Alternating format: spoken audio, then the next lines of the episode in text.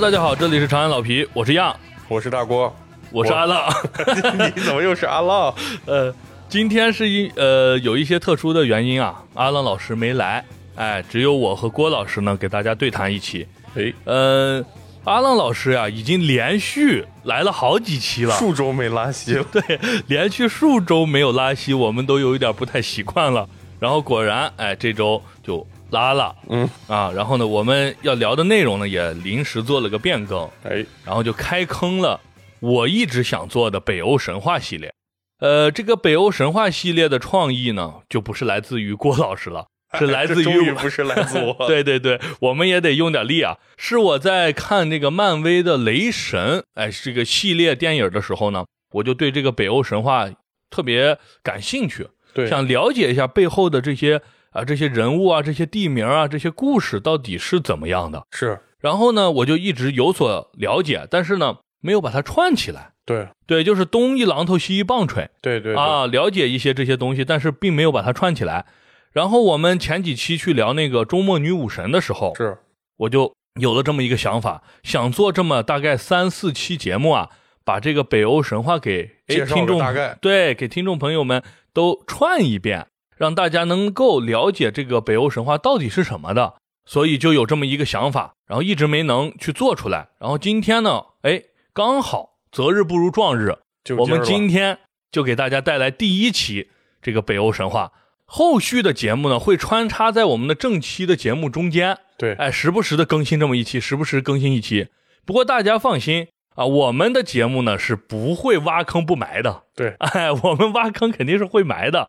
所以大家放心，用不了多久，可能在这个过年之前呀，我们就把这几期节目都更新给大家。好，哎，让大家对这个北欧神话有一个完整的了解。OK 啊，那闲话就不多说了，我们就进入主题，开始跟大家分享一下北欧神话。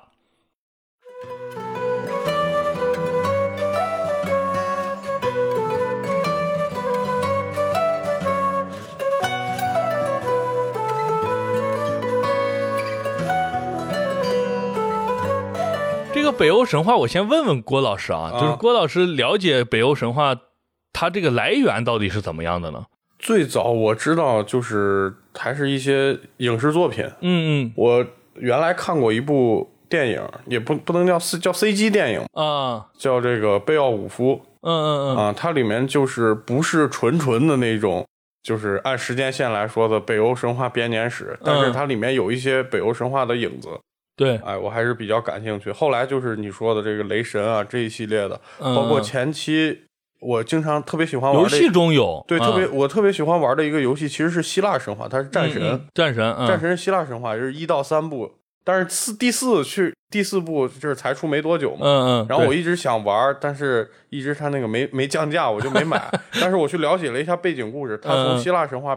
突然变成北欧神话，对对，哎，然后我就相当于番外的一个故事这样的，对对，所以我就说，呃，借这个机会，我也把北欧神话了解了解，听你讲一讲。对对对，OK，呃，我对北欧神话了解，刚才前面也讲过了，主要是影视作品啊，然后游戏呢，我玩的比较少，但是我大概知道有很多游戏都借鉴或者用到过一些，其实特别多。现在只要是你弄那种就是魔幻元素的，就是。西部魔幻元素的这种西方魔幻，西方对对西方。西西部西部西部是牛仔啊，对对对，西方魔幻元素的题材多多少少都会有北欧神话的影，对，是例如他那几个种族的分配啊，对那些属性啊，对，嗯，就会用到这些，对，是的，包括最终幻想里面也用到，然后包括我们了解的一个非常前段时间非常热的那个日本漫画。对，进击的巨人，对对，其实他的创意就是来源于这个 北欧神话。北欧神话，对，是的。OK，呃，那我们就先介绍一下基本的一个概念，就是这个北欧神话呢，它是来源于北欧的这些诸国民间的一个传说，对，就是累积起来的。就像我们经常说老天爷啊，是吧？玉皇大帝啊，这些乱七八糟，人们去了解这个自然，敬畏自然，解释不了自然中的一些现象的时候，他就会编一些这些神话，哎，一些神。来帮我们人类去做一些事情，或者说是神发怒了，上天就会打雷，对吧？神生气了就会刮风，是吧？就是类似于这样的设定了很多这样的口口相传的这对各种神话，然后慢慢的去积累起来的。这个过程呢，是从九世纪到这个十二世纪啊，一直在积累传唱。但是呢，到了这个十三世纪末的时候呢，这个传教就天主教、基督教就进来了。进来之后呢，慢慢人们就抛弃了原有的他那个神话体系了，对，就直接拥抱人家基督教的这种神话而且这体系了。嗯，个基督教的传教士会改，哎，他会重新复述你这个对，会魔改，对 对，让你不自然的就接受了，嗯哎，你就把以前抛弃了。我们现在现代呢，发现这些古代的，就是这种北欧的神话是有大概这么两个作品。第一个作品呢，是在一一六四三年的时候呀，丹麦主教吕恩威尔佛，哎，他是发现了一个叫做什么雷吉乌斯经典的这么一个，相当于一个套装。这么一个羊皮袋子，上面写的是对小册子，小册子打开以后有很多手稿，这个作品是好几首这个长诗。我们知道，就是这种在那个北欧，也不是北欧，欧洲很多那个有一种叙事诗，对。对，他就是说写的是诗，但是里面全是故事，对，就是还有一些人物。哎，对，嗯像那种的东西。然后呢，他发现这个是关于北欧传说，还有一些北欧的那些国王啊、英雄将领之类的故事，对这么一个书。这本书呢，就叫做《尸体埃达》。哦，啊，尸体是哪个尸体？不是说躺在地上那个尸体啊，就是说它像尸的，尸的题材，对对，题材就叫尸体埃达。为什么这么说呢？是因为后面还有一个埃达，这个埃达呢是由司徒鲁松，哎，他在这个十三世纪初写成的，就是他收集到民间的这些吟唱诗人，就说，哎，你唱的这个好听，对对对，你唱的好听，你你给我讲一下，你这到底是哪些词儿？对，我一记，有点像那个中国的那个说书的。哎，对，然后另外一个就是像纪晓岚那种写一个什么《阅微草堂笔记》啊，对，把这些民间的都对对编撰起来，然后编撰起来以后呢，它是一个散文形式的。哦，哦，前面那个是诗体形式的，所以就叫尸体挨打，这个叫散文挨打。一个是春秋，一个是左传，对，是，是注释他的，对，哎，然后呢，整个故事呢就来自于这两部作品。哎，关于挨打这个词儿啊，我还是给大家稍微介绍一下。挨打在纳维亚语中的意思是什么呢？是太姥姥。好家伙，我太难写的诗，对，然后呢，又呃，就是慢慢也表达一个古代传统，嗯，哎，这个一个东西就表示智慧的语言啊啊，所以挨达意思就是智慧故事啊，可以这么理解。对，关于这个作品本身还有这个来源啊，包括北欧的这些故事啊，我们就讲到这里。哎，我们具体的去开始进入这个北欧神话世界里边徜徉一下啊，让让我们一起带我们穿越，带我们一起荡起双桨啊，荡起双桨。OK，那我们就开始介绍。呃，在这个北欧神话世界初开的时候啊，嗯跟我们中国传统的这个神话差差不多。啊，哎，一个巨大的球体，一坨，对，混沌，嗯。然后里边什么都没有，就是黑漆漆的虚无的状态。对，在这个虚无的世界中呢，它的正北方呢是一片滨海。虚无怎么 怎么分南北？啊，对你分不了，就是它的上半部分吧，哦就是一半是这个冰川啊，嗯就是里面是全部都是迷雾极寒，然后另一半呢是全部都是火焰，很极端。啊，很极端，没有氧气依然可以燃烧的火焰 啊，就是这样的一一片火焰国家。然后在这个中间呢，虚无的出现了一个鸿沟，叫做金伦加鸿沟。嗯哎，这个鸿沟呢，你可以理解就跟那个南非东非大裂谷一样。我们知道上面是这个寒冷嘛，极寒，下面是极热。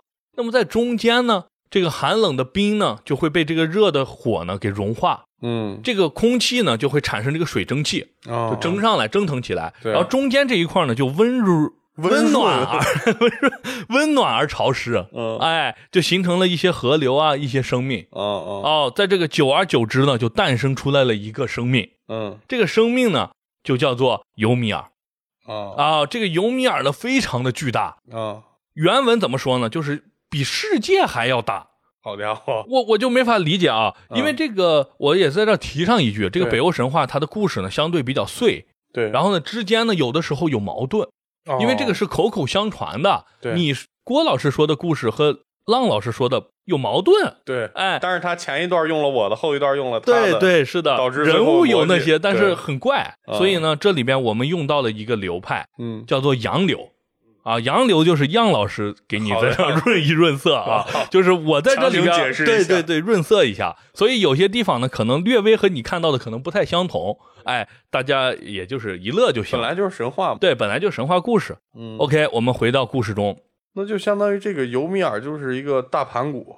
对，啊，你可以这么理解。我刚才就在想呢，就是尤米尔出现之后呢，这个世界开始从混沌就慢慢的要向这个清澈走起来了。对对，它相当于是盘古。盘古，你想一出来以后一看，哇，这么什么都看不见，砍了。我我在想啊，它这个比世界还大是什么意思啊？它孕育的时候它是那种蜷缩着的啊，然后一站起来顶天立地了，立地了然后就你算那个体积的话，就是这个占地面积的话，它是变大了。对对，啊是的。呃，反正就是这样的去描述它无限的巨大。嗯，然后同时呢，还诞生了一个动物，哎。哎，，一个奶牛。好家伙，对我我也很奇怪，当然我们也可以理解，其实奶牛可能是北欧人民以前的一个重要的呃，农作这个畜牧畜畜牧产品，对对对，是一个养殖的这么一个动物。对，然后呢，喝牛奶，吃这个乳奶酪，乳制对吧？乳制品是北欧人非，常它的一个没什么蔬菜嘛，对是的。所以的话，这个奶牛呢，就是一个寓意吧。对。然后就出现了一只奶牛，然后这个奶牛呢有三个乳房，啊，哎，比较奇怪啊。很少，对，就是一般来说应该是有双个。对对对，是的。应该是八个吧？呃，这块我也不太清楚了啊，反正肯定是一排一排的对，不是奇数，但它有三个乳房。啊啊，然后这个奶牛吃什么呢？它是舔冰。啊，哎，奶牛屹立在那个金伦家这个鸿沟里头啊，啊它是在用舌头去舔这个上半部分的这个物质国的冰。哦，哎，这个冰里头呢有盐粒，基本上就是盐水哦啊，用这个来滋养自身。然后呢，一一舔这个冰呢，它就会产奶。嗯，哎，三个乳房就歘歘歘的流这个奶水，对，这个奶水就跟黄河、长江这么 就是大河，你知道那个奶奶牛也特别巨大，对，奶牛也很巨大。然后呢，这个我们刚才说的这个尤米尔呢，就在底下一躺，咣咣咣的蹲蹲蹲的在那喝那个牛奶。啊，尤米尔也喝，牛尼米尔是喝牛奶，奶牛是舔冰。啊，我知啊，道，对对对，就是尤。尤米尔这个体型这么大，这个奶牛，所以我跟你说奶牛和它一般大，哦，好好，你可以理解就是说，你平常要是喝奶牛的奶，你也能喝嘛。嗯所以奶牛和你的比例关系，就和尤米尔和这个神牛是一个比例的。对对，对，然后呢，它那三个乳房呢，就是三只河流的牛奶，嗯，哎，这么多，然后它一直在喝，喝着喝着，慢慢它就不是就膨胀了嘛，就开始长起来长了对，就长起来了。然后在晚上睡觉的时候呢，他就分娩了。啊，嗯我要跟大家说一下，尤米尔是一个雌雄同体，哦，哦哎，对，就是躺着睡那儿就能生孩，啊，生娃。对，生娃它是从哪儿生出来的呢？嘎吱窝，对，嘎吱窝里出来了哎，几个。这个就很奇怪，嗯中国有些神话也是有人从嘎吱窝里生生娃，对对，嗯，这个尤米尔是从胳肢窝里呢生出来了一个女巨人和两个男巨人，哎，然后从大腿的这个腹股沟部分又生出这都不，是正经地方，对，不是你想象的那些地方嗯，腹股沟里又生出来了一个六个脑袋的一个畸形的巨人哦，啊，这些巨人就开始生活起来了嘛。然后呢，这个奶牛呢，在那一直舔舔舔，以后从冰里舔出一个人。好家伙，他是原来就在冰里对，，这个人应该原来就在冰里，还是说就是舔舔成了一个人 一个冰人是吗？应该是原来就在冰里。啊啊，这个人一出来以后，满头金发，哦，高大英俊，嗯，啊，特别帅。这世间没有比他更帅的人哎，啊，因为其他的都是巨人，哦 就就他一个人，所以长得特别帅对对，啊。这个人叫做什么呢？叫做布利。嗯，哎，布利，布利呢也是雌雄同体。哦，哎，你说玄不玄？然后呢，布利也在有一天睡觉的时候，又生了呱喳生出一个男娃。从哪儿生的？这个不知道 啊，可能是从脚后跟儿，或者是其他的地方吧。因为你看从上到下嘛，对吧？然后生出了这么一个人，嗯这个人呢，我们就姑且叫人吧。嗯啊，其实他是神的祖先，嗯，叫做鲍尔哦啊，鲍尔。然后这个鲍尔呢，他呢就不是雌雄同体了，哦他是一个男娃。雄。性，哎，他呢就找了这个女巨人，嗯。就刚才我们讲到了就是那个，那个嘎吱窝底下生，哎，嘎吱窝生出来其中只有一个女巨人。啊，这个女巨人呢，她可就有名字了。嗯。啊，她叫什么呢？她叫贝斯塔拉。嗯。啊，她就跟贝斯塔拉这么结合了，啊，结晶了。对，生出了三个爱的结晶。啊，啊。这三个孩子呢，叫做奥丁、威利和菲。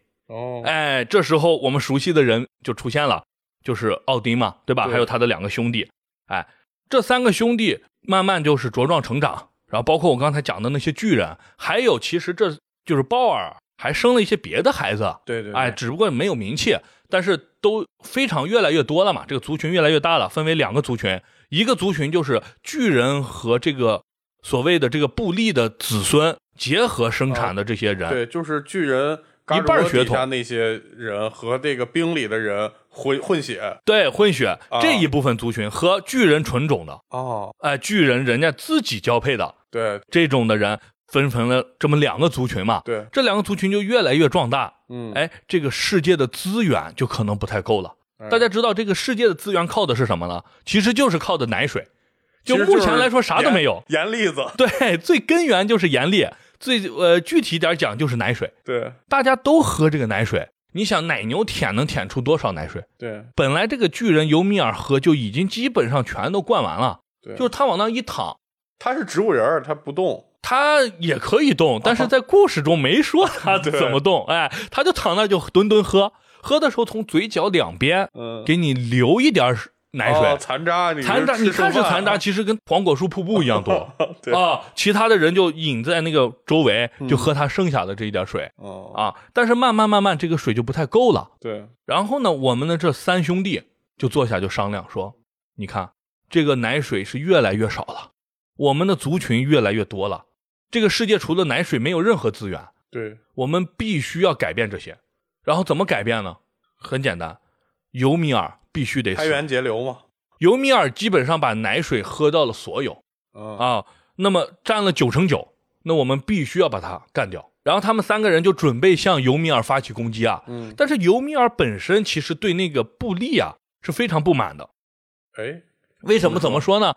尤米尔出生的时候，这个奶牛也就出来了。嗯，尤米尔一直喝着这个奶牛的奶水。嗯，但是这个奶牛舔舔舔舔出个布利。嗯，对奶牛来说，这个布利有点像它的娃。哦，哎，是它舔出来的。哦，所以他会优先喜欢这个布利。哦，然后呢，这个尤米尔就慢慢慢慢就嫉妒了嘛。哦，就是妈妈不爱我。那个对他来说，他只是养母，对，而是乳母，乳母，对对对，奶妈，奶妈，对，人家这个是他的娃，亲儿子。啊，对，亲儿子，所以就很生气嘛，他就啪一下子把布利给拍死了。哦，他把布利拍死，布利就是一个两三米的，对对对，就是一个壮壮哥，对。啊，帅气的壮哥。但是比起尤米尔这种顶天立地，大家知道，嗯，一下子就把他弹死了。对，把他弹死了以后呢，呃，三兄弟就说：“哇，你把我爷爷弹死了。”但是你这么算，那个尤米尔算是他们三兄弟的姥爷、姥姥、姥爷，因为是雌雄同体。对，是的，对吧？是的，是的，外公。神话故事，尤其是北欧，还有包括希腊神话故事，其实很凶残的。嗯啊，相互之间的兄弟这种乱伦，或者说是刀剑相向很多。对他们三个人就向巨人发起了进攻，在这个攻击的过程中啊，他们的父亲也就是那个鲍尔也死了。嗯，但是呢，三兄弟呢也把尤米尔打死了。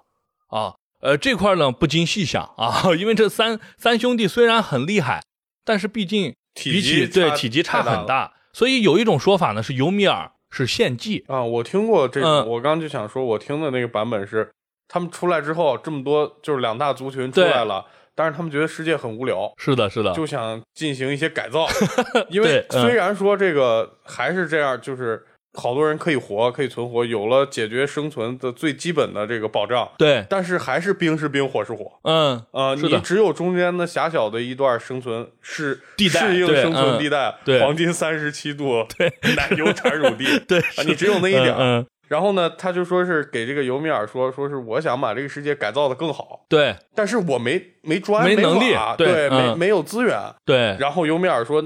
这个世界的规则就是什么？就是你想要更好的，你必须得牺牲，牺牲对等的东西，对，就是能量守恒的。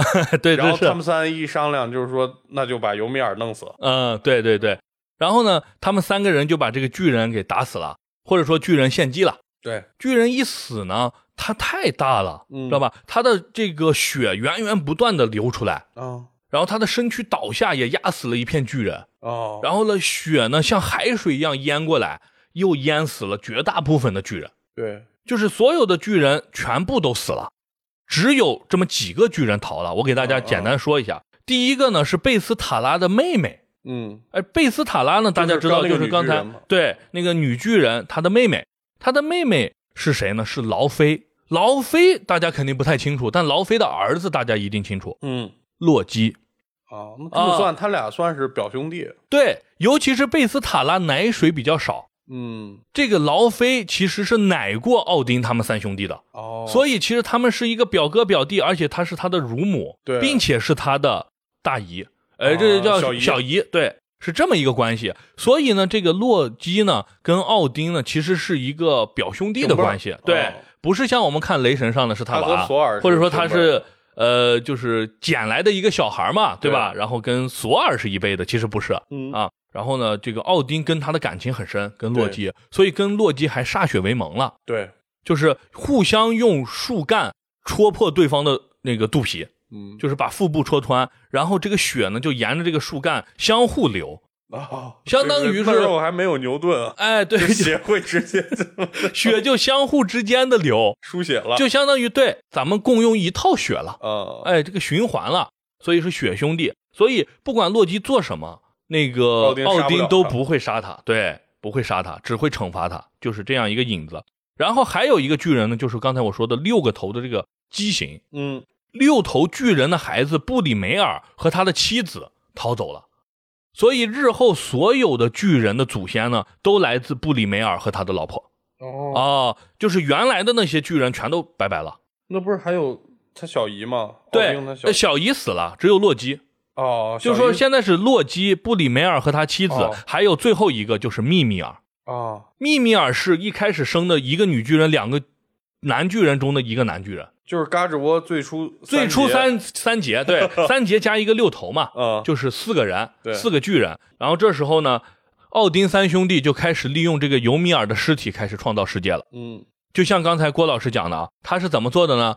尤米尔的肉身化作了大地，嗯，哎，骨骼化作了山峦，嗯，牙齿化作了岩石和悬崖，哦，然后毛发变成了树木，嗯，哎，天灵盖变成了这个天，哦。就是大家知道天圆地方嘛，哎，上面那个盖儿，然后脑子呢化成了云彩，哦。哦，所以你现在每天晚上你去看那些云彩啊，就对，就有个烤脑花的味道。啊，就是那样的。这时候呢，他的身体呢就慢慢腐化了嘛，腐化以后就长出了蛆，嗯，这个蛆呢分为两类，一类是它背部的这个肉，就是能见光的，对，能见光的这一部分蛆呢，白。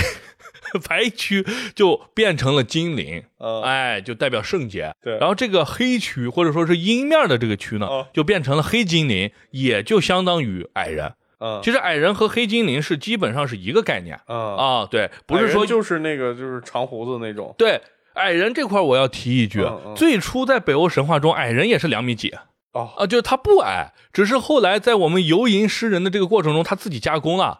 他觉得这个矮人应该代表着一种猥琐，代表着见不得光，所以他就自然的把他身高给压了。哦，慢慢慢慢，矮人变成了一米四。就是原来人家叫黑精灵，对，原来黑精灵或者说就没有矮人这个词儿。对，就是这个黑精灵呢，它基本上和精灵是一样的。嗯，只是一个是见不得光嘛，但是我们的身材是一样的。慢慢慢慢，他就把它压缩压缩，变成了一种这种形象。小矮人，对，小矮人猥琐贪财，会挖矿，会做工。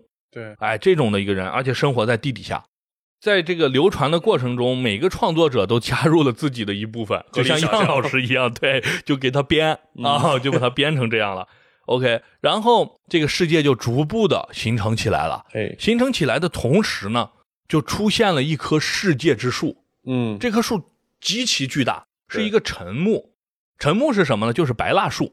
哦啊，白蜡树非常密。就是它的那个纹理非常密，做家具特别好。哦这么一棵树，一下子咚一下子从这个世界上出来了。这个世界就最后就变成一个什么样子？变成一个像那个咱们小时候玩过没那个精灵球一样的东西。嗯，就是一打开有音乐，底下吹气儿。玻璃罩子里头就雪花就飘啊飘啊飘。微缩景观，哎，微缩景观里边有棵小树之类的，就有点像那个形态了。世界呢就被划分成九块，嗯，九个版图。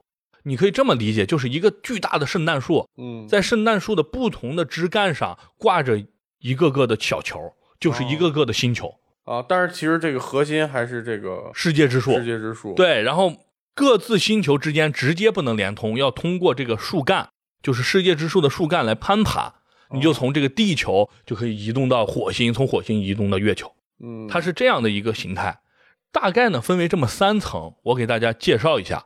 咱们从最上往下说，对，最上层呢就在这个树冠上呢有这么一个世界，这个世界叫做阿斯加德，那就是索尔的老家，对，就是我们奥丁的大本营，对，就是阿萨神族，对，就神族分为两类，一类是华纳神族，嗯，一类是阿萨神族，它代表了什么呢？我可以给大家简单的介绍一下，对，阿萨神族代表着以前北欧的那些海盗，嗯，北欧的那些工匠，就打铁的呀，或者说是剑士、武士。对这种人，对，就是比较好勇斗狠的。对，然后华纳神族呢，代表着畜牧业，华纳神都擅长，就是让土地变得丰润。啊，就一个游牧民族，一个农耕民族。哎，对，就是游牧的这一部分人和这个农耕的这一部分人，大概都是神，但是分为两类，其中更厉害的、擅长战斗的还是阿萨神。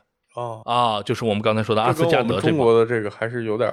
区别对，中国一般更厉害的是更厉害的是农耕，对，对。是的，哎，然后呢，这个是阿斯加德，阿斯加德的下面呢是阿尔佛海姆啊，阿尔佛海姆呢就是这个刚才说的这个精灵所生存的地方啊，非常的善良，非常美丽啊这种的，然后再下一层呢就是中庭，嗯，中庭就是我们说的米德加德，嗯就是我们普通人生活的地方。那我们普通人他没讲咋来的呀？啊，普通人来，我一会儿给大家讲一下，啊啊。就是普通人，我先介绍九大世界嘛，对，中庭就是在正中间，然后中庭的正北方呢，就是刚才我们讲的物之国尼弗尔海姆，哦。这里终日都是冰，然后上面全是风雪，啊，等于这原来的这两个世界还在。还在，他们就被夸移到了两边，哦。中间就出现了这个，就是其实就是尤米尔的尸体为中间做的这个米德加德对。啊，然后在南边呢就是刚才的火之国，哦。火之国里头只有一个生物，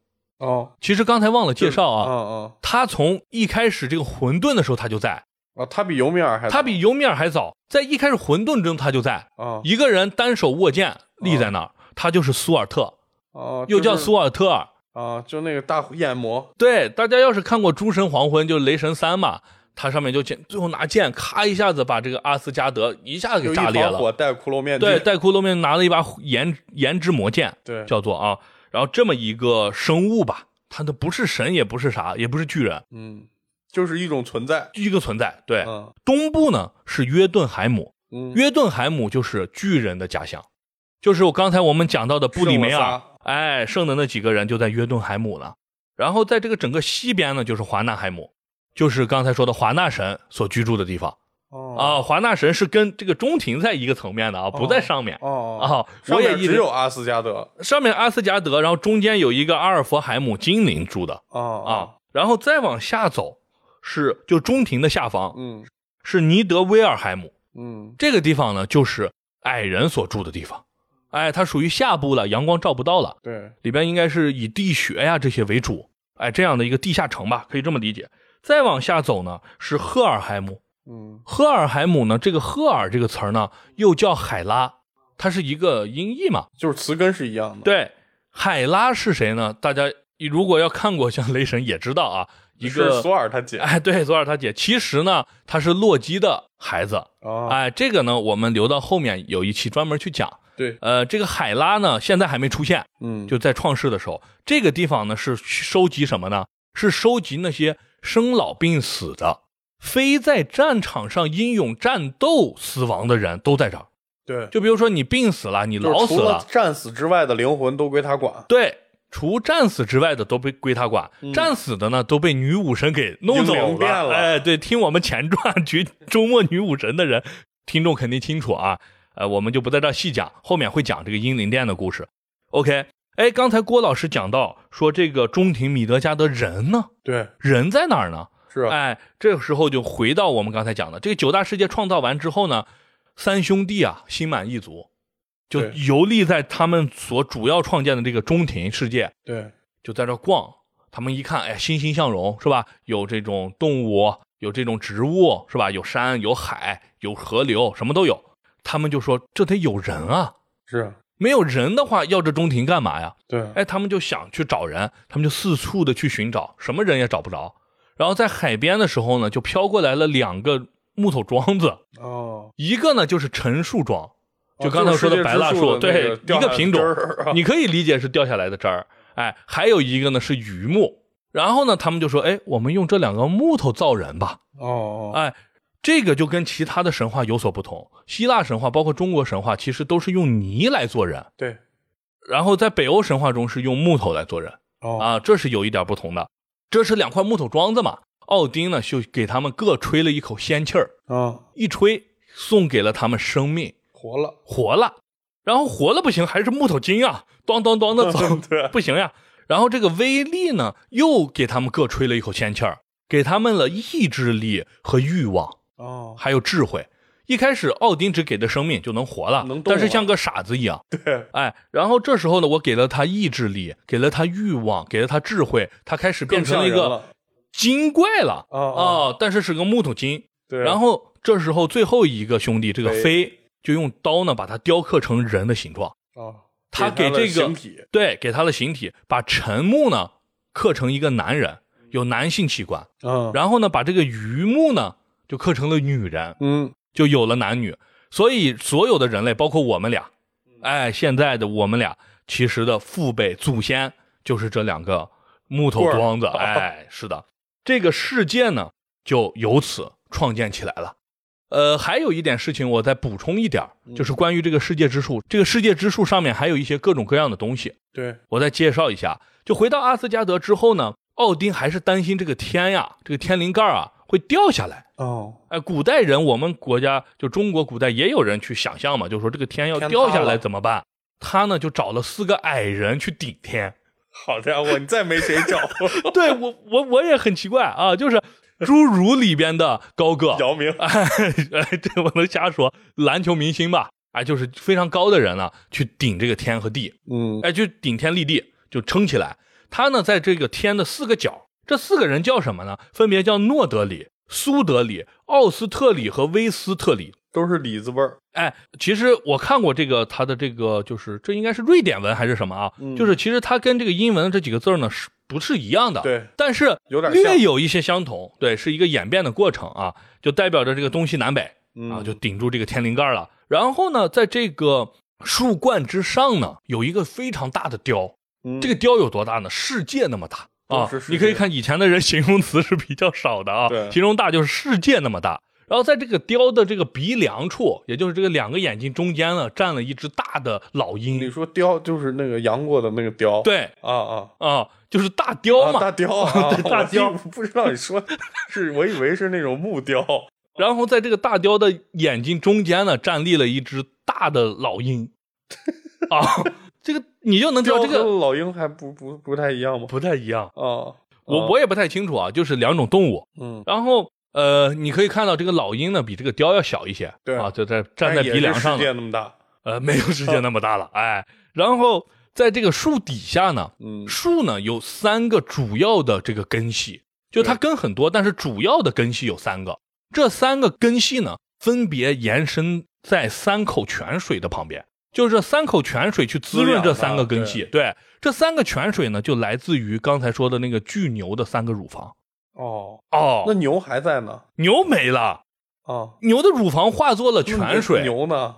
牛就不知道也不见了，淹死了。说，哎，对，没人说淹死了哦，因为这个，但是三个乳房还在，三个乳房化作了泉水啊，就跟刚才那个脑浆变成这个云彩一样，它是幻化了，对，幻化成了三口泉水。这三口泉水就是这个世界之树所有的养分的来源。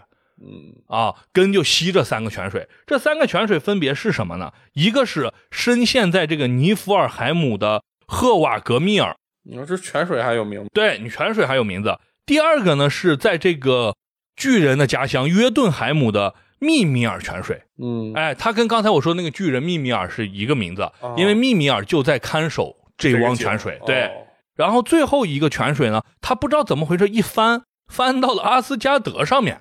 这是我看了很长时间，我都不能理解根系为怎么为什么在上面，但确实在上面。上下可能是不是因为咱们是以二维结构看它，如果你是三维有有深纵深的话，它就是可以可以到到上面。对，那时候我跟你说了没有牛顿？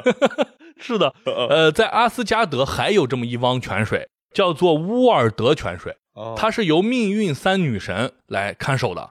大姐呢叫乌尔德，二姐呢叫维尔丹尼，三姐呢叫斯古尔特。哦，哎，这么三姐妹，三姐妹分别代表着什么呢？过去、现在和未来。哎，用宋丹丹老师的话来说，就是昨天、今天和明天。对啊，代表的这，在这个泉水你可以知命运，在密米尔泉水你可以知智慧。对，而这个赫瓦格密尔呢是邪恶的泉水哦，它是有毒的。在这个泉水旁边滋生了一个巨龙，叫做尼德沃格。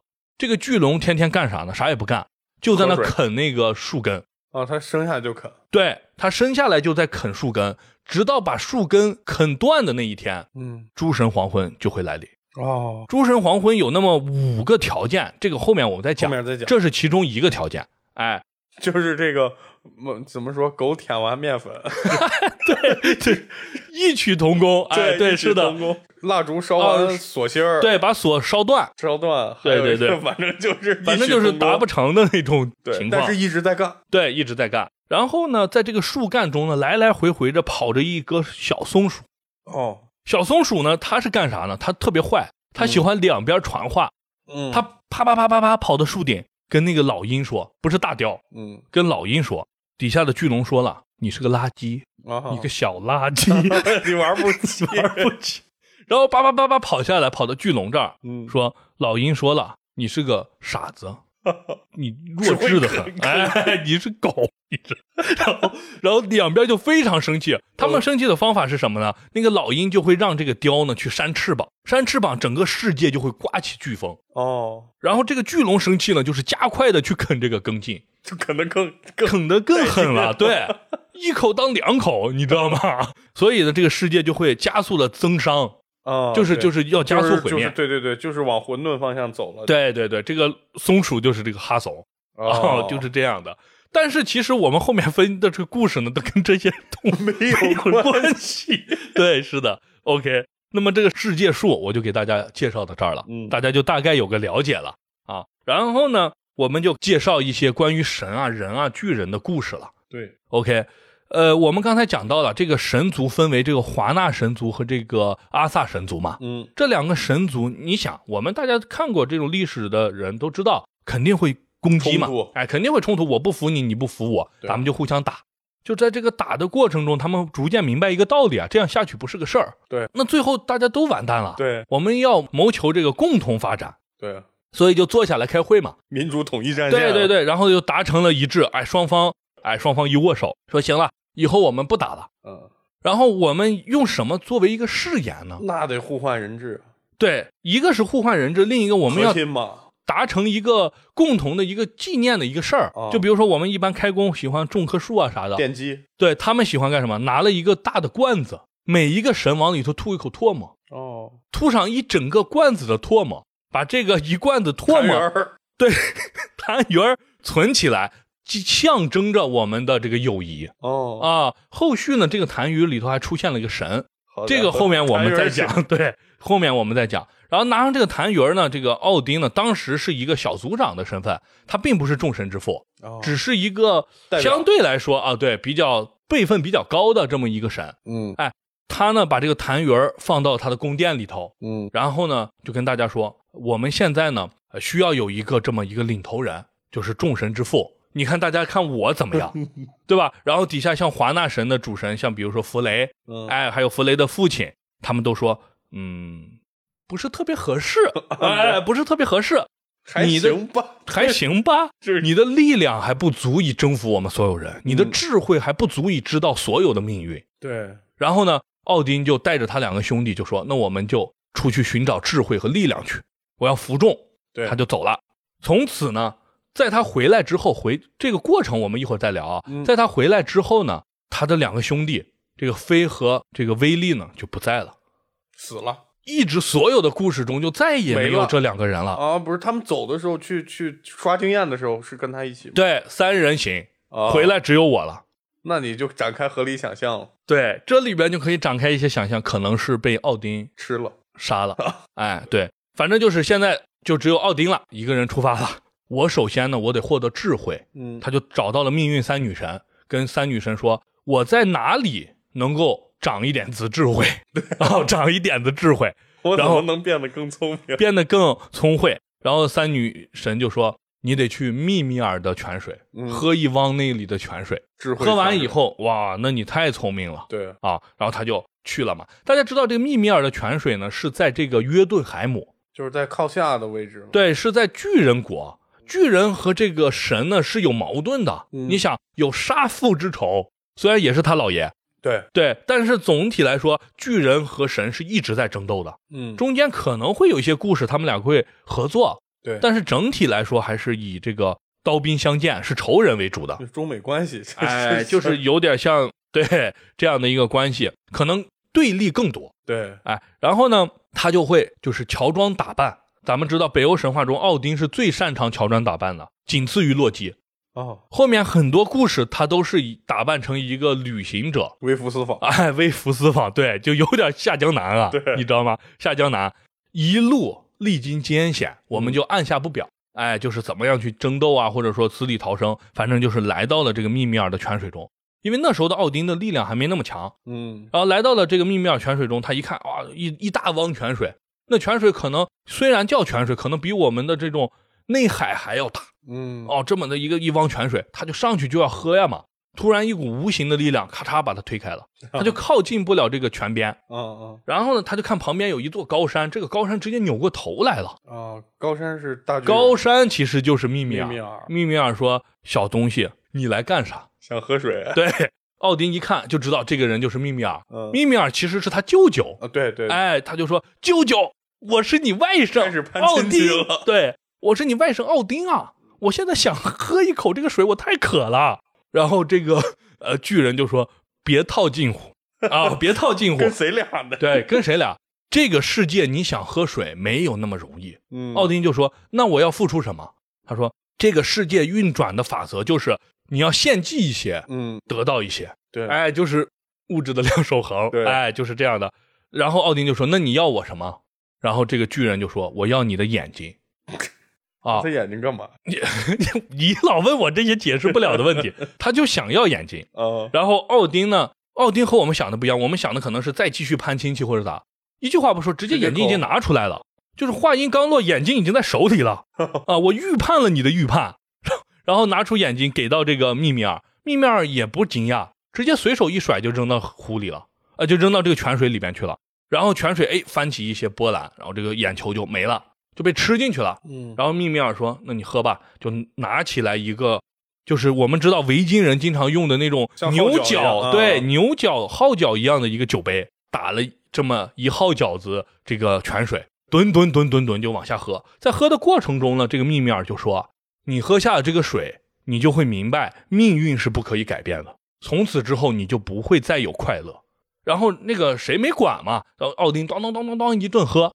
喝完之后，他本来是非常开心的，嗯，然后得意的笑容呢就没了，整个人一下子就冷酷起来了，对，就高冷起来了。为什么呢？因为他看穿了过去、今天和明天。哦哦，他看穿了整个这个世界的命运，他知道诸神的黄昏一定会来，终将要来，他无法改变，而且他知道人心的险恶了，知道世界的尔虞我诈，他变得狡诈了。嗯，从这儿之后呢，他就再也不快乐了。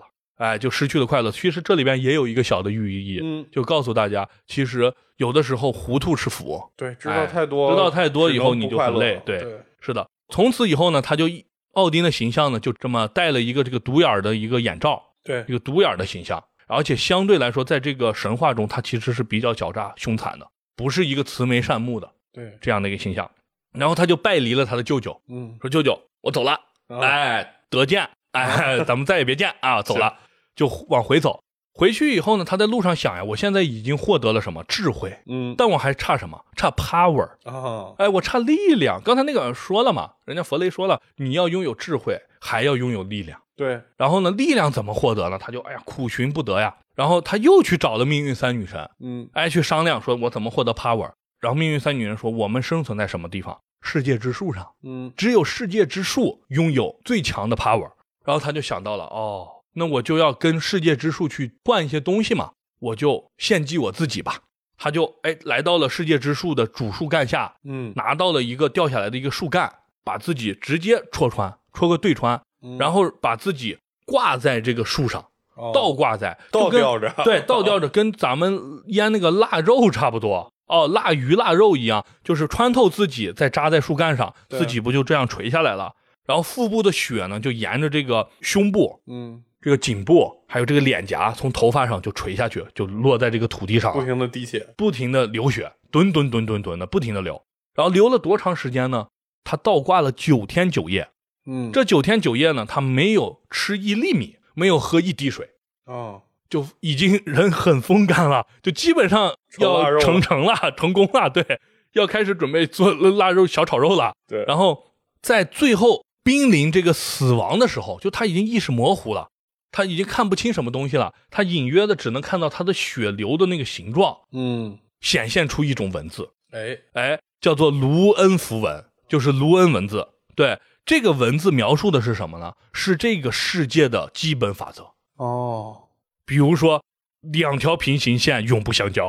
啊，就是一些小学课本对，比如说勾股定律，哎，就出现了，夸夸夸映射在他脑子里，他直接就初初中毕业了。啊。啊，他就掌握了这个世界的最朴素的一些原理，最朴素的，我拿起给我一个支点，我能翘起世界之树。啊，就类似这样的。这个神理他都掌握了，掌握之后呢，一下子就从这个这个树枝里头歘就出来了。啊，上伤口歘就恢复了。哦，整个人夸神采奕奕，有神力了，有神力了，掌握了质朴的这个道理了，哎，源代码拿到了，对对，是的，非常厉害。这个卢恩符文后面都会出现，就是在一些法器上我刻上这个符文，嗯，他就拥有了神力。啊，就比如说我的武器上我要刻上反锁的，我的锁子甲上我要刻上，我就能。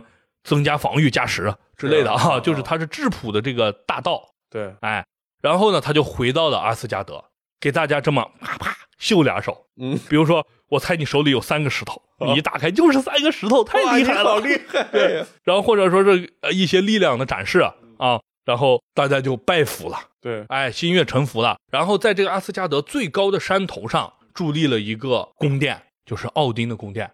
奥丁的宫殿是怎么样的呢？有点像我们看的那种，就是古代的那上面文武大臣分列两旁，嗯，然后中间有个台阶，叭叭叭往上上，特别高。但是是北欧的，是那种特别高的，对，高到最上处呢有一个王座，然后呢，哎，奥丁往那一坐，他能看到整个九个世界。哦哦，就是他那个高，所以就是特别特别高，因为阿斯加德本来就是最高的地方，然后他又是在阿斯加德最高的地方，嗯，他就是超维了。对，你可以理解，他有一个特殊的一个观察镜，他坐在这个地方能观察整个世界，他不是那种简单的看下去，对，他是看透进去，他是 observe，不是 look，对，是的，是的，这个王座后来弗雷也偷偷的做过，我们后面再讲啊。然后呢，基本上这个世界就逐渐形成了，就开始哎繁衍起来，就发展起来了。OK，第一章节创世之初，我们就讲到这儿了，讲到这儿，对，然后再给大家。带来两个哎小故事给大家，对这个故事我是非常喜欢的啊。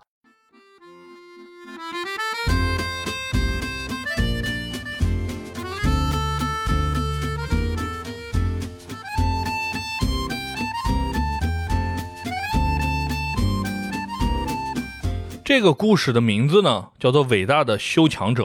呃，我们刚才讲到奥丁已经成为这个众神之王了，对，哎，然后呢他就召集大家开会。在广场上，大家就围坐起来，就开会，说：“哎，今天咱们讲几点内容 啊？我给大家讲两句，我讲两句，我就讲两句啊。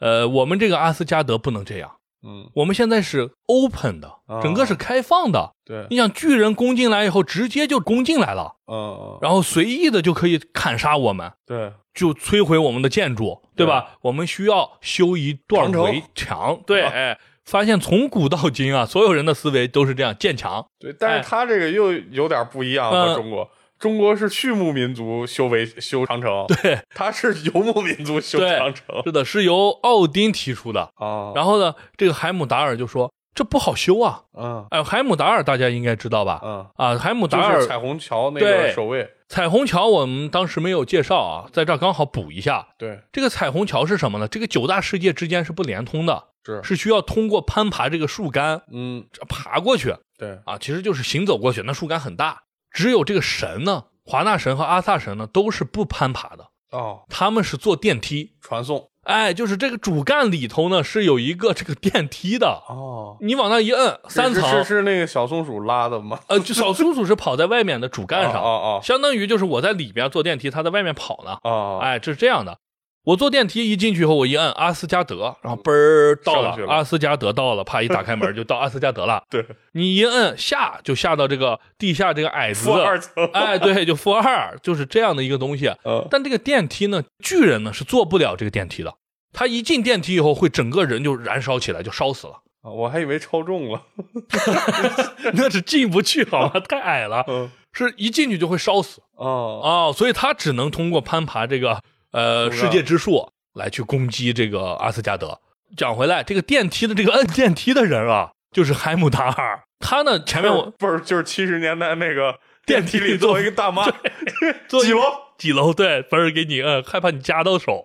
对，这样一个人。呃，海尔达姆呢？海姆达尔啊，海姆达尔呢？他是千里眼、顺风耳。我们原来讲过嘛，就是我趴在地上，青草生长的声音，我都我都能听到，丝儿丝儿的。对，是这样的，这么一个神啊，他呢，他有守护之神，对他有一个职责，就是在巨人发起进攻的时候吹响号角。哦就是女武神里面他拿一个号角，哎，对，拿个号角，英灵殿的那些战士们就会咔列备，就开始出来了，就是出来了。对，就是他干这个事情的。然后他呢就说：“哎，那修这个墙不好修啊。嗯，你想我们这个阿斯加德这么大，嗯，然后巨人那么高，对，那你这个围墙就得又长又高。对对，就谁修啊？关键是，对，就是我们都修不了啊！就我们这两米多的根个子，根本没法弄。五百米的墙怎么修？修完都得修的修的诸神黄昏了，到时候。对，所以呢，这时候大家都一筹莫展。嗯，我们的这个洛基。哎，洛基呢是火神，又是诡计之神。对，哎，他呢是最有这个鬼点子的人，嗯，然后呢也擅长做这个恶作剧，就众神呢对他又爱又恨。他就说我们可以招募啊，对吧？我们就到这个九大世界发传单，外包。哎，对我就说招招人，谁能给我盖这个围墙，符合我的要求，我就能满足。哎，对，我就满足他的愿望，管吃管住。哎，这样的。然后呢，发出去第二天就来了一个人，哎，一个普通人，可能三米左右，哎，他在那时候三米就是普通人，嗯，然后呢，牵着一匹马，那个马比他要高大很多，哎，一个巨马，然后来到了这个阿斯加德，然后说我要拜见这个奥丁，然后哎，一堆神就出来了，把他一围，说你是干嘛的呀？他说我是一个瓦工，我擅长修墙，哎，我擅长修墙。他说：“你擅长修墙，你们修的那墙可跟我们这不一样。”嗯，他说：“我知道，我会修建一个最大的墙，能圈住整个阿斯加德。嗯，同时我这个墙高到最高的巨人也攀爬不上。哎，然后我这个巨石之间的缝隙，即使是蚂蚁也钻不进去，就是又高又细又又又做的很精细，对，很精致这么一个墙。然后呢，众神就倒吸一口凉气儿嘛，然后还是有点不信。他说：我们可以打赌。”我只需要用一年时间，就是外乡人说，只要给我一年。现在是什么时候呢？是冬季的第一天，嗯，到明年夏天的最后一天，我就能把它修好。奥丁就说：“那你要什么报酬呢？”哎，对，因为人干活，你肯定要给人家钱嘛，对吧？这个外乡人呢就说：“我不要任何金钱和宝物，我要天上的太阳、天上的月亮，还有美丽的女神弗雷亚。弗雷亚呢是春之女神。”也是情欲女神啊啊！这个弗雷亚呢，有一些成人像的东西，我们简单的说一下啊。就这个弗雷亚呢，跟这些神呢，是一个共同伴侣的关系。哦，懂我的意思了吧？就跟大家都能玩得来啊！哦，是这样的一个好好朋友，都是好朋友，对，都是好朋友，一块啊打打撸啊 撸呢。然后 是这样的一个，然后那些众神就说：“那那我回去想想。”哎，回去想想，他们就回去了。回到宫殿里头就开会。开会的时候呢，弗雷亚非常生气，因为那个人肯定长得不帅呀，是吧？就说我不同意啊，我不同意。万一他建成了以后，咱们没有太阳，没有月亮，世界会陷入永恒的黑暗。同时我也就走了。他主要是自己不愿意。哎，对对，他在说一些大意啊。对。然后呢，其他的神呢，因为玩伴嘛，也不同意。奥丁说：“那我们的结论就一致，就是说 no，哎，say no。”这时候呢，哎，一个声音从底下说出来。你们 too young too simple 啊，洛基就出来了，说你们傻呀。他说这个他是大话，这么高的墙，你知道有多高吗？对，这样的巨的这个城墙，他能一年修好？我就不信，你们都太胆小。嗯，然后哎，奥丁就说：“那你是怎么看法？”呃，弗雷雅看着他就非常的凶狠，盯着他。洛基就说：“这样，我们给他把时间再缩短，嗯，我们只给他九个月的时间。哎，到这个夏天的第一天，刚才不是夏天的最后一天吗？我夏天的第一天，我就要求你修好。嗯，哎，如果你修好，我就答应你的这三个请求。然后众神呢，还是想修墙的嘛，然后觉得洛基说的好像有道理，哎，就就都答应了。其实大家都答应了。对。”就第二天早晨就把这个外乡人叫进宫殿，就说我们同意了，但是呢，我们有两个要求。第一个要求，我们把你的时间缩短到九个月了。第二个要求，你不能找帮手，你不能说我派出一千万人开始修，不行，只能是你。这都什么？对，就是非常的猥琐啊。然后这个外乡人呢想了一下，就说第一个请求呢，我能答应啊，我就九个月吧。第二个呢，我申请让我的马陪我干活。嗯啊，就是说你不能光我一个。但我也不叫那么多人，我就叫我的马。哎，这众神就说那合理呀，嗯，对吧？你不可能让人家马都不让用，那就那干脆让人家死吧。所以呢，就说那就同意了。然后他这个马呢，叫做什么名字呢？其实我给大家简单的介绍一下。嗯，这匹马呢是非常巨大，叫做斯瓦迪尔法利。嗯，它的意思是什么呢？是不幸的旅行者啊，就是它的寓意是不幸的旅行者。啊，哎，是这么一匹巨马。大家就开始看这个外乡人开始干活了。嗯，这外乡人第一天呢，哎，白天呢就开始在这挖地基，挖出一个非常宽的深的一个大坑。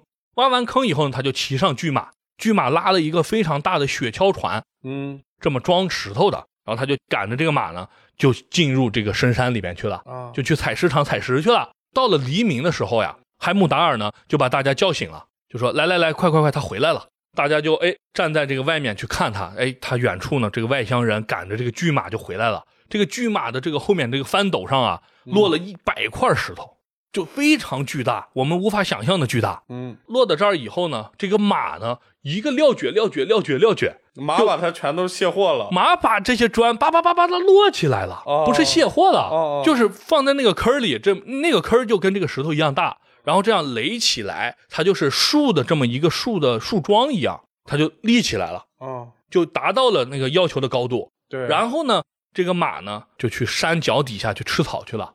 然后这个外乡人呢就开始给里头抹一些东西，就是给这个石头缝啊啥的去做一些这个美砖、美缝、美缝、美缝，对，就是干这个去了。然后马就休息。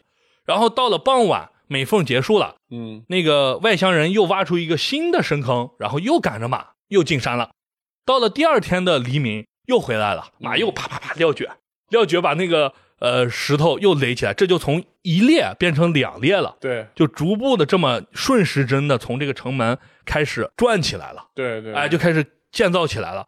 建造了这么几周啊，每天的效率都是一样的。嗯，哎，众神就有点慌了嘛，就赶紧哎，快快快快快，又回到宫殿里头了，又开小会，然后就说这怎么办呀？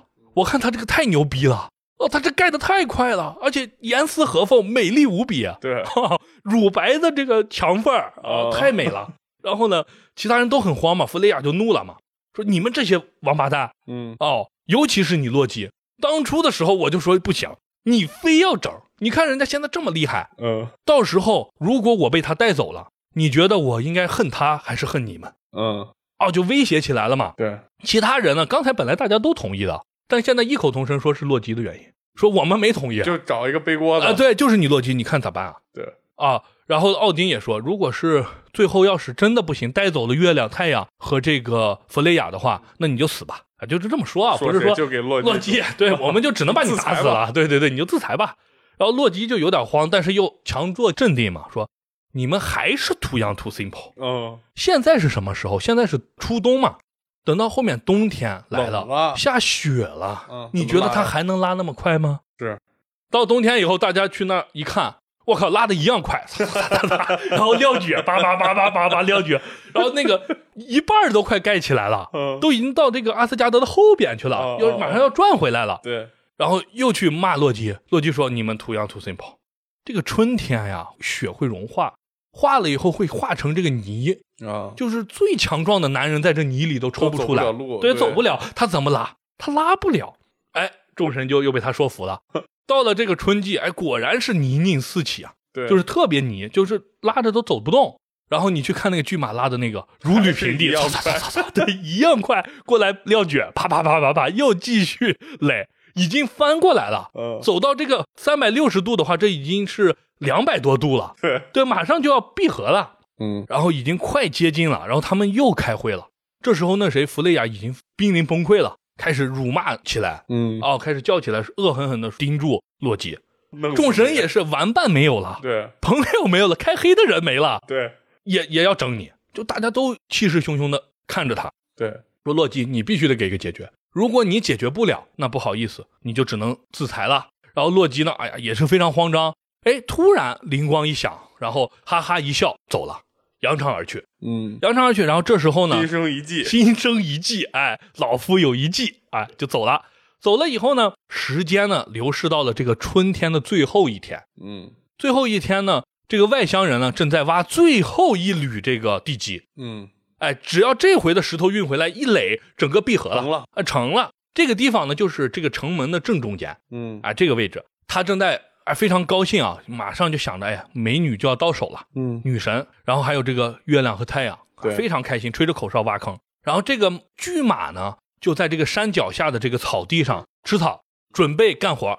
哎，马上就要上工了。这时候呢，歘。跑过来一匹小雌马，哎，小母马，这个小母马呢，哦，这太漂亮了。对，用什么词儿来说呢？跟世界一样漂亮。嗯，哎，就是这世界上没有比它更漂亮的马了。曲线，哎呀，太优美了。这个鬃毛，哦，太纯了。这颜色，哇，一点杂质都没有，就犹如马中貂蝉。啊哦，然后这个巨马呢，一看呢，咵，眼睛就亮了，受不了了。哎，就是就有点从蠢蠢欲动了。然后这个小母马走过来，就跟他说：“嘿，大块头，在吃饭啊！”哎，大块头说：“哎，吃完了，吃完了，那我们一起去玩玩吧！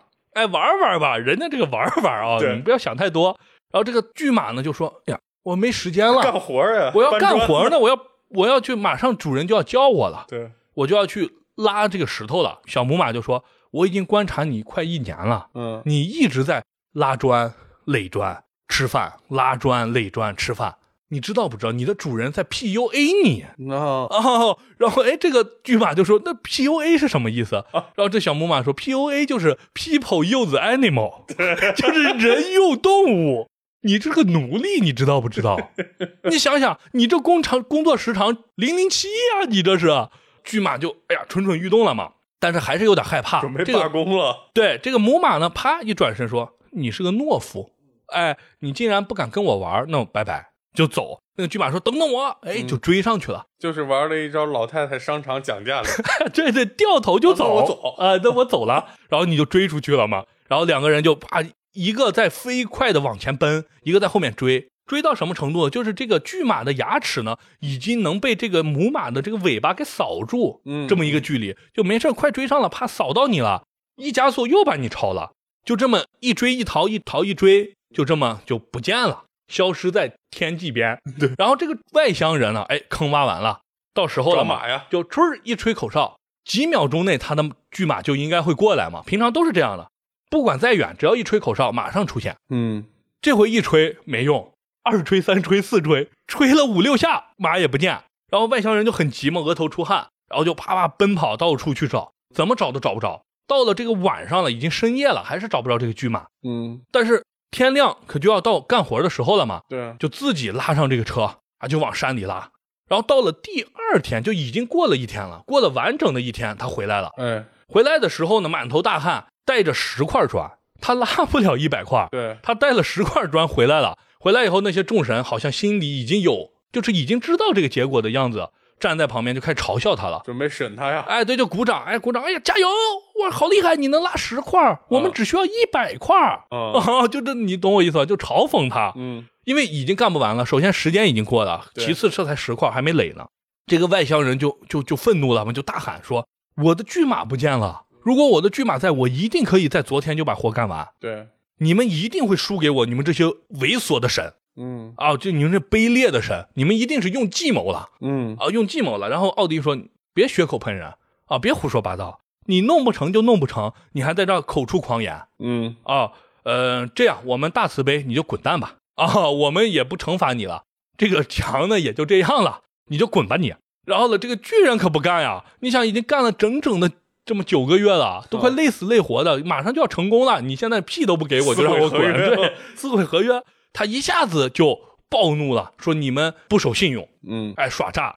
然后这个奥丁就说：“你才耍诈，你根本就不是普通人，嗯，你是巨人。”啊，这时候这个人啪一下就膨胀起来了，就可能有那围墙的一半那么高了。然后呢，站起来以后，他说：“我确实是巨人，你们这些肮脏的神，嗯啊。”然后让我干活不给我的承诺，我本来想的是拿走太阳和月亮让你们冻死，其实他也不是什么好好想法啊，就是让你们冻死。现在你们撕毁合约，那我就要把这个墙全部推倒，这都是我干的。对，就就要去推墙嘛。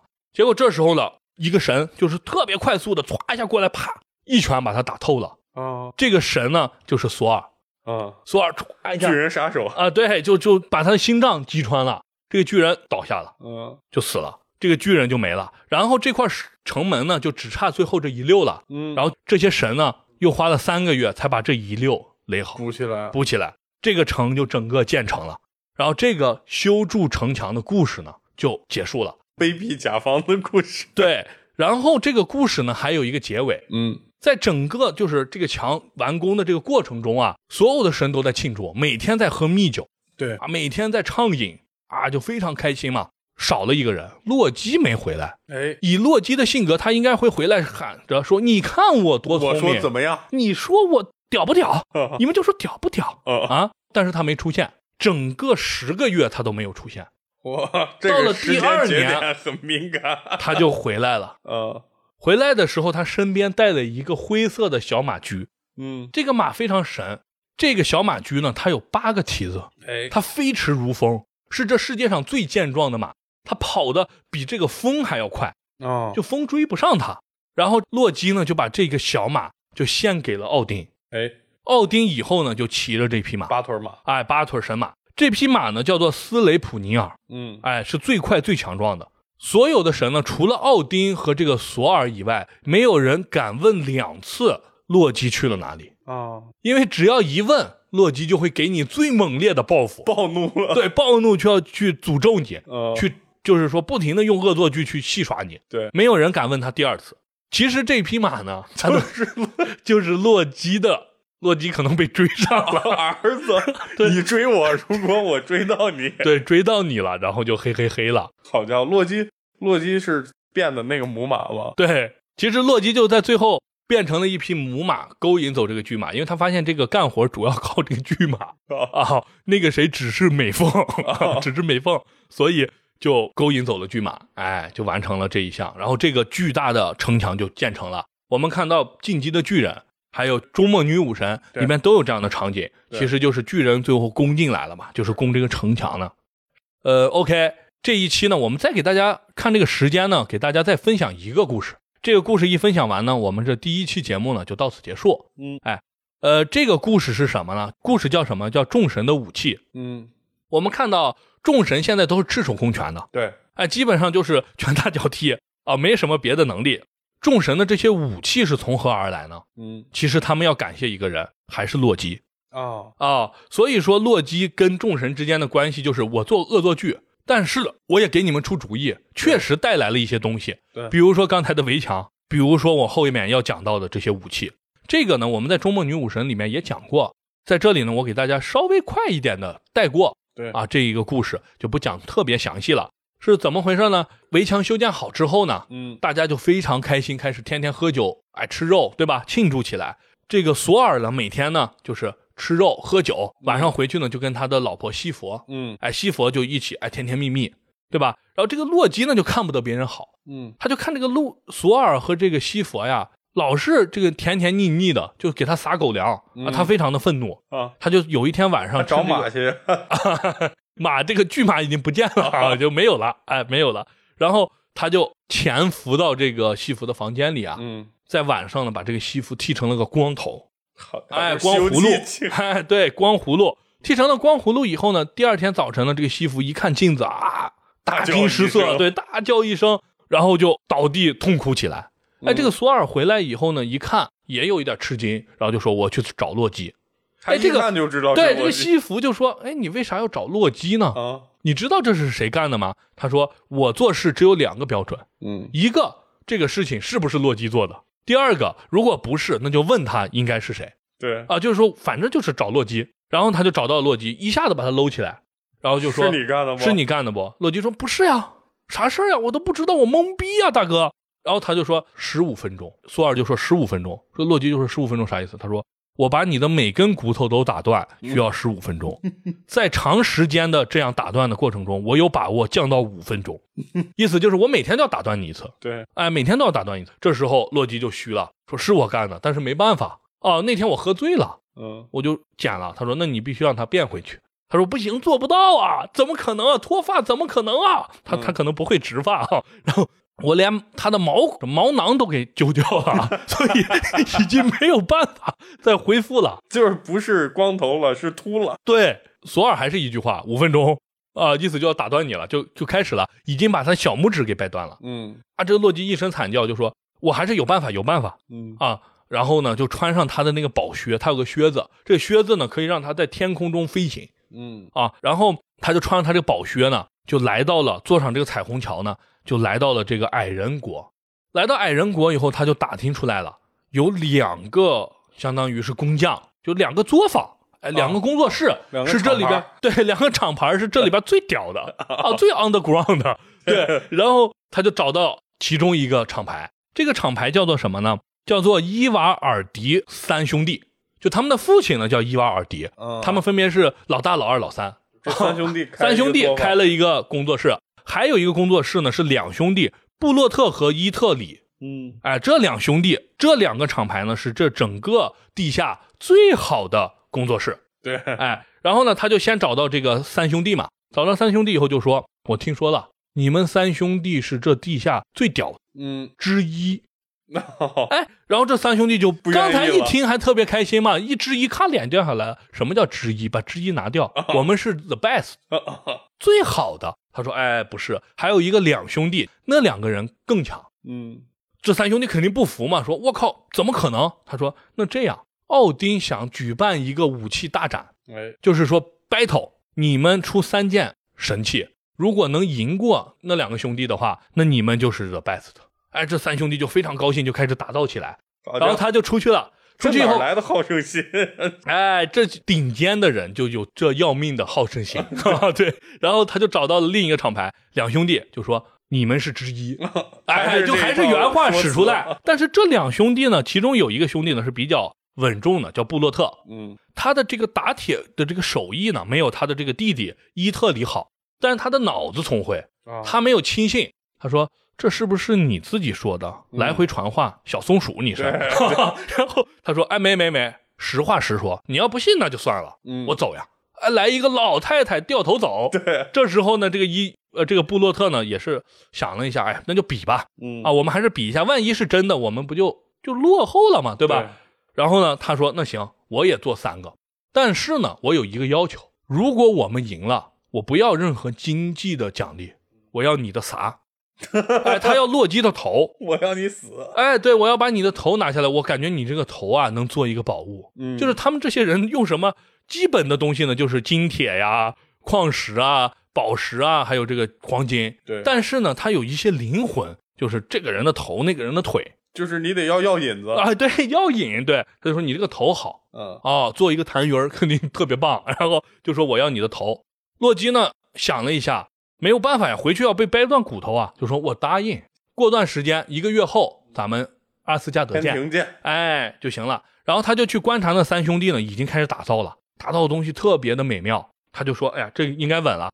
他又来看这两兄弟，结果这两兄弟呢也很屌，他就说不行，我这是我的脑袋，我还是要给他们搞一些东西。他就变成一个非常大的蚊子，就飞入这个工作室里边。然后这个工作室里边呢，这个布洛特呢，就刚才那个智慧的那个小兄弟呢，他主要是拉风箱，啊，控制这个火力。然后真正的这个巧手呢是这个伊特里。嗯然后呢，他就看到伊特里拿了一个非常大的野猪皮进来了，然后跟这个布洛特说：“哎，用二档火持续不断。”然后就进到里边去了。然后外面这个布洛特就拉呀拉呀拉哎，保持一个二点五档的这么一个火力，转速。哎，这么一个转速，然后火就是哎一样的这么样一个火苗。然后这个伊特里就一顿当当当挑。嗯在这个过程中呢，这个洛基呢就狠狠地盯了布洛特的胳膊，嗯嗯，想要让他这个泄劲儿嘛。但是人家不为所动，还是稳得很。然后这个宝物就打出来了，一个金色的野猪。伊特里就说：“那我再打一块儿。”就拿了一个金铁扔进了这个炉子里，说：“三档火，持续不要动。”然后这个布洛特又一直拉，然后洛基又去盯他一下肩膀，结果人家还是不为所动，还是保持三档，非常稳。然后又打出来一个宝物，一个金色的环子。嗯最后呢，伊特里出来了，说这两个东西是不错，但是还是不够绝。我觉得我得加一点砝码，嗯，做最好的东西。于是他把所有的宝物，他的那种各种东西堆料了，堆料了，放进去了。然后说这回用最高五档火，哎，一直不要泄劲儿，我要打出我这个所有的作品中最棒的一个作品。然后他就进去了。然后这个布洛特就死劲啊，加了最大的力量去拉那个风箱，嗯保持这个火力。然后这时候洛基一看前两个啥事儿没干成，就是人家都成功了，他就发起狠来，直接去对着那个人的鼻梁嗯猛咬起来，咔一直狂咬，狂咬那个人还是稳住不动，但是血呢慢慢下来了，血流如注，血流如注，遮蔽了双眼，嗯。他擦了一下，嗯，他一擦就继续拉，但是失败了就那一下。就那一下，那个伊特里就出来了，停，手上拿了个榔头，哎，一个锤子，就说怎么回事？我跟你说了，火力不动，火力不动，你现在刚才那一瞬间，零点零一毫秒下，你没火了，火小了，让我这个东西残次了。嗯然后布洛特说：“那怎么办呀？”呃，伊特里说：“没事儿，我太屌，嗯虽然你这儿失去了那么一点儿，但它还是最好的宝物，只是它的锤柄短了一角，嗯就变成我们原来讲过双手锤变成了一个短柄锤。到了比手艺的那天了，然后所有的众神都坐在这个大厅上，哎，两组矮人就各派了一个代表，把他的三个宝物呈出来了。伊瓦尔迪这三兄弟呢，首先拿出一把长矛，这个长矛呢就叫冈格尼尔。嗯。这个冈格尼尔就是奥丁的武器。啊，因为奥丁是独眼嘛，所以他对焦老对不准，他每次去用矛扎人的时候呢，都扎不住，于是呢就为他量身打造了冈格尼尔，嗯就是我一扔出去，我说中，他就中，啊，就是这个呃自动瞄准，哎，自动跟踪导弹啊，哦一扔就把你扎了。奥丁一看，这很精妙、嗯 a m a z i n g 哦哎，就这一个评论就不说了。然后呢，拿出第二个呢，就是这个金发。嗯这个金发呢，我发现整个北欧神话里头没有他的名字嗯啊，我就给他起一个名字，西佛的金发 叫“咣咣”的金发，啊啊哦，就是有特效，啊，成家西服班专用，对，往上一弄以后一甩，咣咣的那反光，那柔顺像瀑布一样对，啊！哎，西服一弄以后，索尔一看妙妙妙，喊了三声好嗯啊！然后最后呢，又拿出一个像做折叠的那个明信片一样的一个片子，然后给到了弗雷。嗯弗雷说这是什么东西？然后他说你把它展开，然后弗雷把它一甩以后，咔咔咔咔一变形，变成一大船。嗯这个大船无惧任何风浪，绝对不会翻，而且永远顺风。哦，哦，妙就妙在永远顺风。永动机，哎，就是你比如说你要从南到北嗯刮南风，就把你送过去，回来就顺风，又把你送回来。哦，就是以哎前都是上头有个帆船嘛，诸葛亮，有个诸葛亮，对，在一直借南西东西南北风 啊。你往哪儿走，我往哪儿对，你想转圈，我给你刮龙卷风啊，就是这种的一个船。然后那个弗雷也是非常开心，拍了拍手。嗯哎然后这时候呢，这两兄弟呢就说：“那看我的宝物。”先拿出来一个金色的臂环，嗯这个臂环呢就是一个金色的一个圈嘛。然后说：“哎，献给你尊敬的奥丁。”这个臂环呢叫做德罗普尼尔。奥丁拿过来以后，穿过手臂，哎，就放在了这个肱二头肌上，对，就在这个地方夹着自己的肌肉。嗯然后呢，啪一用力，做一个大力士的姿势。然后这时候矮人呢就在旁边解释说：“我这个闭环有什么妙处呢？嗯，每九天呢可以生出九个。好啊，就是九天九个，十八天十八个，嗯，二十七天二十七个。几哎，就是几个，对，就是但是是九天为一小周期。啊，哦不能一天一个，就九天九个，每次都得这样出来。到第啊。九天的时候突然出九个，，对，突然出九个，你哦留下一个，剩下八个，你可以分给你的这些臣下。嗯。啊，其他的人你可以打赏他们，而且也可以存起来当你的财富。奥丁一看，说了一个这很精妙，amazing 啊，啊，就跟刚才那个不相上下。对，他又拿出了第二个宝物呢，是一个金色的野猪。然后这个野猪呢，他就说：“我给亲爱的弗雷介绍一下，因为他这个要送给弗雷，说这个叫做古林博斯蒂，它是一个永动机。永动的野猪，它可以拉你的战车，不知疲惫，而且它会飞。这个野猪是是打造出来的，对，就是用野猪皮为核心做的一个金野猪。啊，木木牛流猪，木牛金猪，呃，金金金流金流野猪，金流野猪，对，金流野猪。然后这个野猪可以拉战车，不知疲惫的奔跑，嗯。啊，然后就是又是无有无限的这个动力啊，永远不知疲惫。这时候弗雷就有一个船，有一个这个野猪了。对，然后弗雷拍了拍手，哎，意思就是没有 amazing，意思跟刚才的又不相上下了。嗯嗯。然后最后呢，这个矮人拿出了这个短柄的锤子，嗯，这个叫做妙尔尼尔，然后就给了索尔，因为刚才的那个金发是给了索尔的老婆，相当于也给了索尔，所以这个礼物呢就送给了奥丁、弗雷和呃索尔。哎，是这样的。然后说这个锤子呢只有一个瑕疵，就是它这个柄比较短。嗯。但是呢，它有什么妙处呢？我给你说一下。第一，这个锤子可大可小，小到可以放进衬衫口袋，嗯，可以塞到耳朵里。哇，金箍锤，金箍锤，对，哎，所以说明世界人民的智慧是通通的，通的。然后这是第一项。第二个，他不管砸什么东西都是对方碎，嗯，就是你你砸什么都是他碎，我这个锤子一点都不会坏。对。第三个，他扔出去以后百发百中。并且随时收回，嗯，就是我一过去砸中了，回就收回到手里了。不管扔多远，扔多高，它都会瞬间回到你的手中。哦啊，然后这时候奥丁看了一眼索尔，我靠，比我这个毛牛逼！我靠，对，我这个回不来。索尔就说：“哇，这个东西真的棒啊！嗯，妙妙妙妙妙，就多一个妙妙尔尼尔，妙尔尼尔是人家起的名字，就是妙嘛。所以最后就是大家一目了然，两兄弟呢赢了。”因为这个榔头啊，比这个头发呀还是要技高一筹的。对，这个头发也不能变大变小，对对吧？呃，没有什么功效，大家就看向洛基了。然后这个矮人就哈哈大笑嘛，就说：“把你的头拿来，头来，哎，头来，我准备回去做个好东西啊，特别棒。”然后呢，洛基就说：“不能啊，你不能杀我呀！”然后就是跟着奥丁说：“哥哥，这是他哥嘛？对，哥救我，大哥救我。”奥丁说：“不行，我是众神之父。”嗯。但我要遵守诺言。你跟他已经承诺了，说如果输了就把头给人家，我也没有办法帮你。对，大家都看着这个洛基，但是没有人帮他说话。对，洛基就感觉自己马上就要死了嘛。突然他又哎，又来一，又心生一计，然后说道：“是的，你是可以砍掉我的头，但是你不能动我的脖子。嗯，因为我跟你的诺言说。”你要砍掉我的头，但是没说你能砍我的脖子，嗯，所以你不能碰我的脖子而带走我的头，嗯。然后这个矮人就说这怎么可能？然后就说奥跟奥丁说，奥丁说对，他说的对，哦，哎，他说的合理，你不能动他的脖子分毫，其实就开始往往里卷了，你知道胳膊肘开始卷回去来了，对，然后就说你这你看咋办呀？他就哎愤怒了，说你们这些人不能这样啊，欺负人他，太不讲理了。呃，奥丁觉得也是有一点心里有愧嘛。哎，这个矮人突然想到一个事情，就悄悄的跟这个奥丁说了。嗯，奥丁说：“那行，同意。”哎，这个矮人啪拿出来一个皮条，就相当于腰带一样。嗯，把洛基的嘴啊缠了一圈。嗯，就从脑后哎缠到嘴前。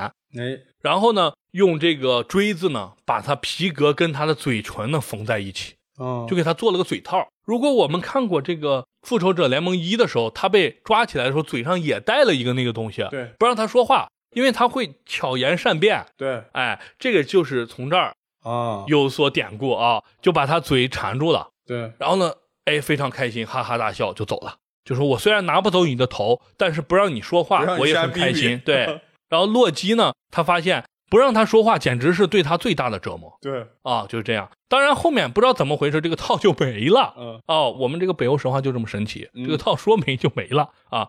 这时候呢，众神就拥有了围墙，还有各种武器，神器，他们已经能够对抗这个巨人的进攻了。哎，这个世界呢，整个就开始欣欣向荣起来了。对，OK，啊，这期的节目呢就讲到这儿。哎，后面呢还有很多有趣的故事呢，再跟大家分享吧。好的啊。OK，那这期节目就讲到这里啊，我们就停船上岸，拜拜，拜拜。